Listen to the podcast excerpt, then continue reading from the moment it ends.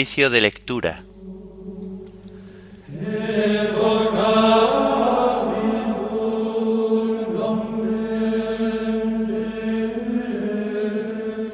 Himno de laudes. Mis ojos, mis pobres ojos. Antífonas y salmos del lunes de la primera semana del Salterio. Lecturas y oración final del lunes de la vigésimo novena semana del tiempo ordinario.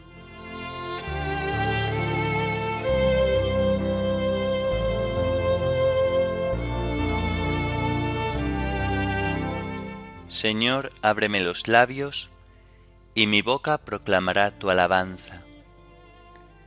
Entremos a la presencia del Señor dándole gracias entremos a la presencia del Señor dándole gracias. Del Señor es la tierra y cuanto la llena, el orbe y todos sus habitantes. Él la fundó sobre los mares, Él la afianzó sobre los ríos. Entremos a la presencia del Señor dándole gracias. ¿Quién puede subir al monte del Señor? ¿Quién puede estar en el recinto sacro? Entremos a la presencia del Señor dándole gracias. El hombre de manos inocentes y puro corazón, que no confía en los ídolos, ni jura contra el prójimo en falso, ese recibirá la bendición del Señor, le hará justicia el Dios de salvación entremos a la presencia del Señor dándole gracias. Este es el grupo que busca al Señor, que viene a tu presencia, Dios de Jacob. Entremos a la presencia del Señor dándole gracias. Portones, alzad los dinteles, que se alcen las antiguas compuertas, va a entrar el Rey de la Gloria. Entremos a la presencia del Señor dándole gracias. ¿Quién es ese Rey de la Gloria? El Señor héroe valeroso, el Señor héroe de la guerra. Entremos a la presencia del Señor dándole gracias. Portones alzad los dinteles, que se alcen las antiguas compuertas, va a entrar el Rey de la Gloria. Entremos a la presencia del Señor, dándole gracias. ¿Quién es ese Rey de la Gloria? El Señor Dios de los ejércitos, Él es el Rey de la Gloria. Entremos a la presencia del Señor, dándole gracias. Gloria al Padre, y al Hijo, y al Espíritu Santo, como era en el principio, ahora y siempre, por los siglos de los siglos. Amén. Entremos a la presencia del Señor, dándole gracias.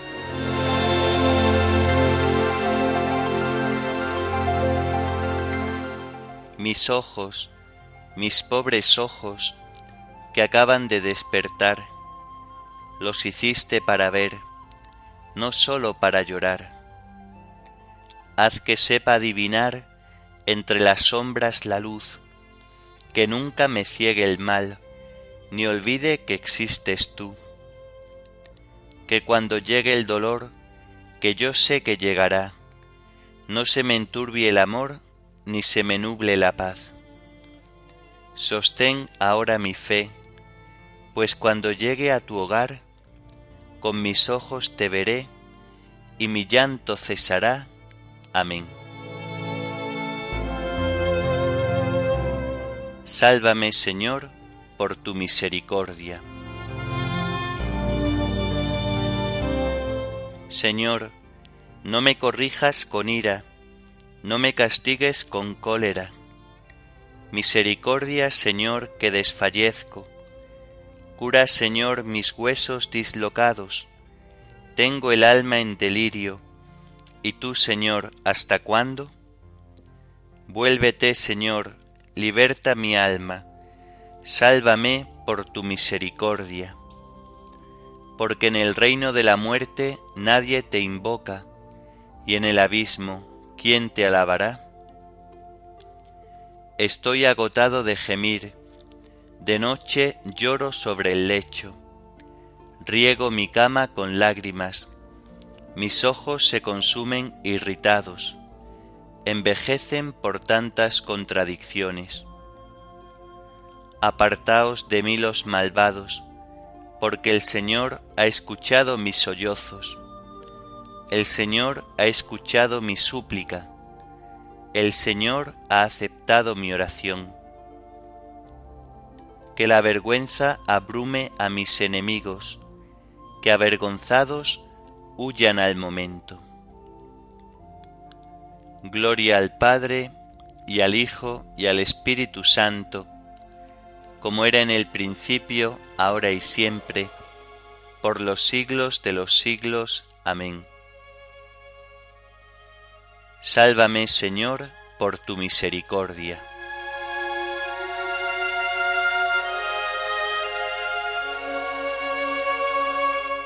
El Señor es el refugio del oprimido en los momentos de peligro. Te doy gracias, Señor, de todo corazón, proclamando todas tus maravillas. Me alegro y exulto contigo, y toco en honor de tu nombre, oh Altísimo. Porque mis enemigos retrocedieron, cayeron y perecieron ante tu rostro defendiste mi causa y mi derecho, sentado en tu trono como juez justo.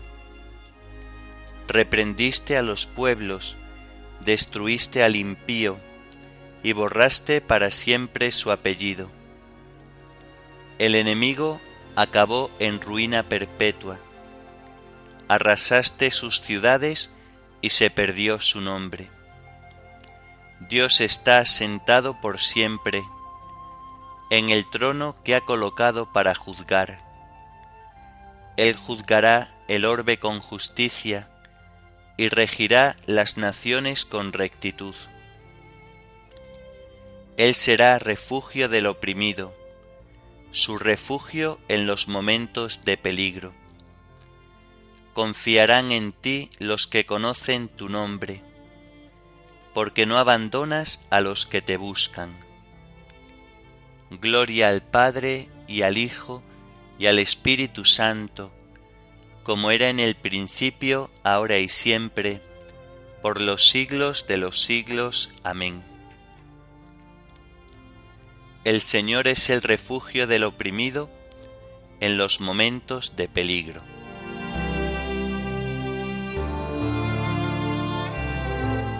Narraré tus hazañas en las puertas de Sión Tañed en honor del Señor, que reside en Sión. Narrad sus hazañas a los pueblos. Él venga la sangre, Él recuerda y no olvida los gritos de los humildes. Piedad, Señor, mira cómo me afligen mis enemigos. Levántame del umbral de la muerte, para que pueda proclamar tus alabanzas y gozar de tu salvación en las puertas de Sión. Los pueblos se han hundido en la fosa que hicieron, su pie quedó prendido en la red que escondieron. El Señor apareció para hacer justicia, y se enredó el malvado en sus propias acciones. Vuelvan al abismo los malvados, los pueblos que olvidan a Dios él no olvida jamás al pobre, ni la esperanza del humilde perecerá. Levántate, Señor, que el hombre no triunfe, sean juzgados los gentiles en tu presencia. Señor, infúndeles terror, y aprendan los pueblos que no son más que hombres. Gloria al Padre, y al Hijo, y al Espíritu Santo, como era en el principio, ahora y siempre, por los siglos de los siglos. Amén. Narraré tus hazañas en las puertas de Sión.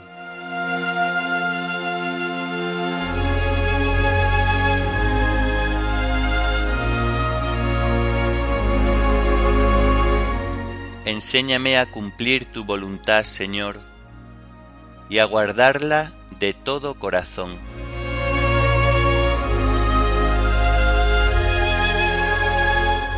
Del libro de Esther.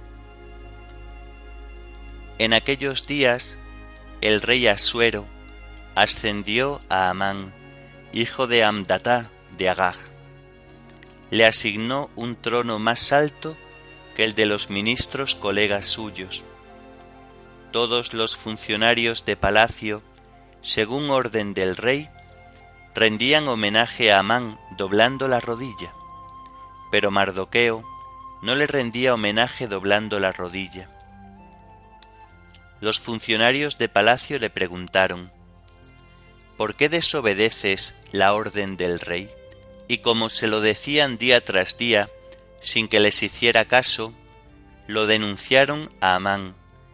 Por verse a Mardoqueo le valían sus excusas, pues les había dicho que era judío. Amán comprobó que Mardoqueo no le rendía homenaje doblando la rodilla, y montó en cólera. Pero no se contentó con echar mano solo a Mardoqueo, como le habían dicho a qué raza pertenecía, pensó aniquilar con él a todos los judíos del imperio de Asuero. El año doce del reinado de Asuero, el mes primero, o sea, el mes de abril, se hizo ante Amán el sorteo, llamado Pur, por días y por meses. La suerte cayó en el mes doce, o sea, el mes de marzo. Amán dijo al rey Asuero, hay una raza aislada, diseminada entre todas las razas de las provincias de tu imperio. Tienen leyes diferentes de los demás y no cumplen los decretos reales. Al rey no le conviene tolerarlos. Si a vuestra majestad le parece bien, decrete su exterminio, y yo entregaré a la hacienda diez mil monedas de plata para el tesoro real el rey se quitó el anillo del sello y se lo entregó a Amán, hijo de Amdatá de Agag, enemigo de los judíos, diciéndole, Haz con ellos lo que te parezca, y quédate con el dinero. Los notarios del reino fueron convocados para el día trece del mes primero, y tal como ordenó Amán, redactaron un documento destinado a los sátrapas reales a los gobernadores de cada una de las provincias y a los jefes de cada pueblo, a cada provincia en su escritura y a cada pueblo en su lengua. Estaba escrito en nombre del rey Asuero y sellado con el sello real. A todas las provincias del imperio llevaron los correos cartas ordenando exterminar, matar y aniquilar a todos los judíos niños y viejos, chiquillos y mujeres, y saquear sus bienes el mismo día. El día trece del mes de marzo, o sea, el mes de Adar. El texto de la carta, con fuerza de ley, para todas y cada una de las provincias, se haría público a fin de que todos estuviesen preparados para aquel día. Obedeciendo al rey, los correos partieron veloces. El edicto fue promulgado en la Acrópolis de Susa, y mientras el rey y Amán banqueteaban, toda Susa quedó consternada.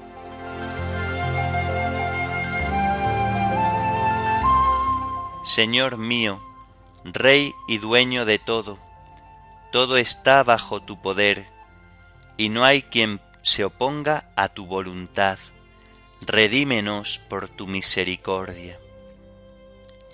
Señor mío, Rey y dueño de todo, todo está bajo tu poder, y no hay quien se oponga a tu voluntad. Redímenos por tu misericordia. Escucha nuestra súplica, cambia nuestro duelo en fiesta, redímenos por tu misericordia.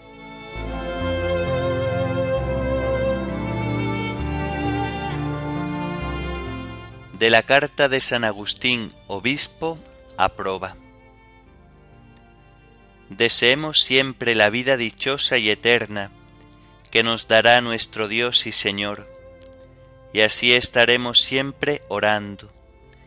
Pero con objeto de mantener vivo este deseo, debemos en ciertos momentos apartar nuestra mente de las preocupaciones y quehaceres que de algún modo nos distraen de Él y amonestarnos a nosotros mismos con la oración vocal.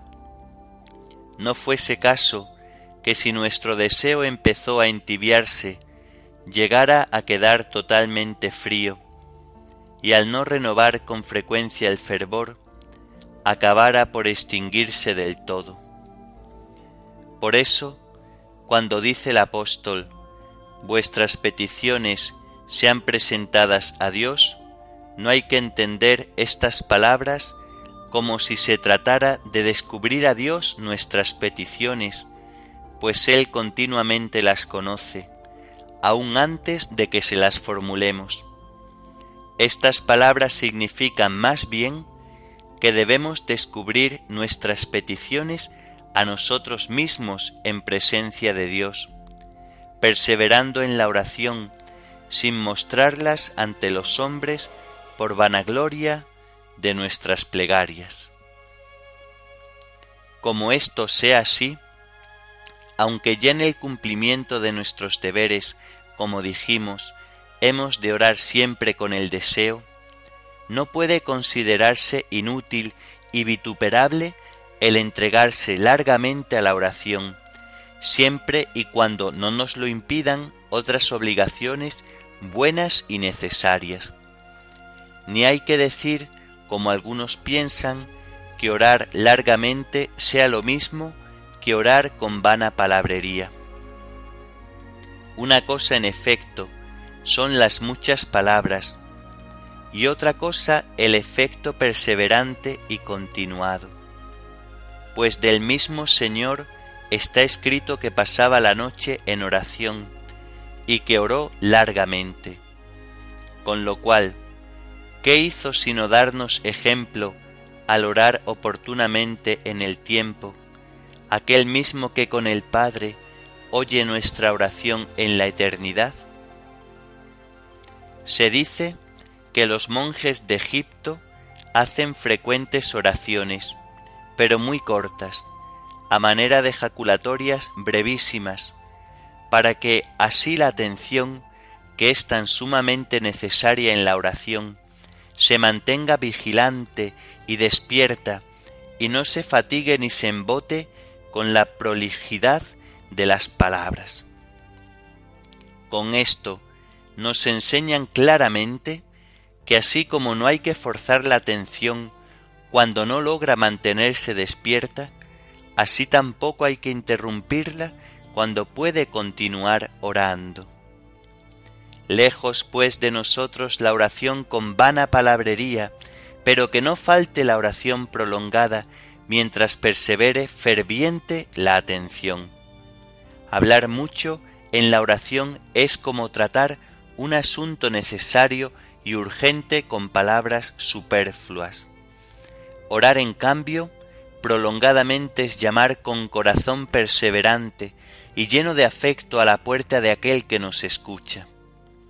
Porque con frecuencia la finalidad de la oración se logra más con lágrimas y llantos que con palabras y expresiones verbales, porque el Señor recoge nuestras lágrimas en su odre y a Él no se le ocultan nuestros gemidos, pues todo lo creó por medio de aquel que es su palabra, y no necesita las palabras humanas.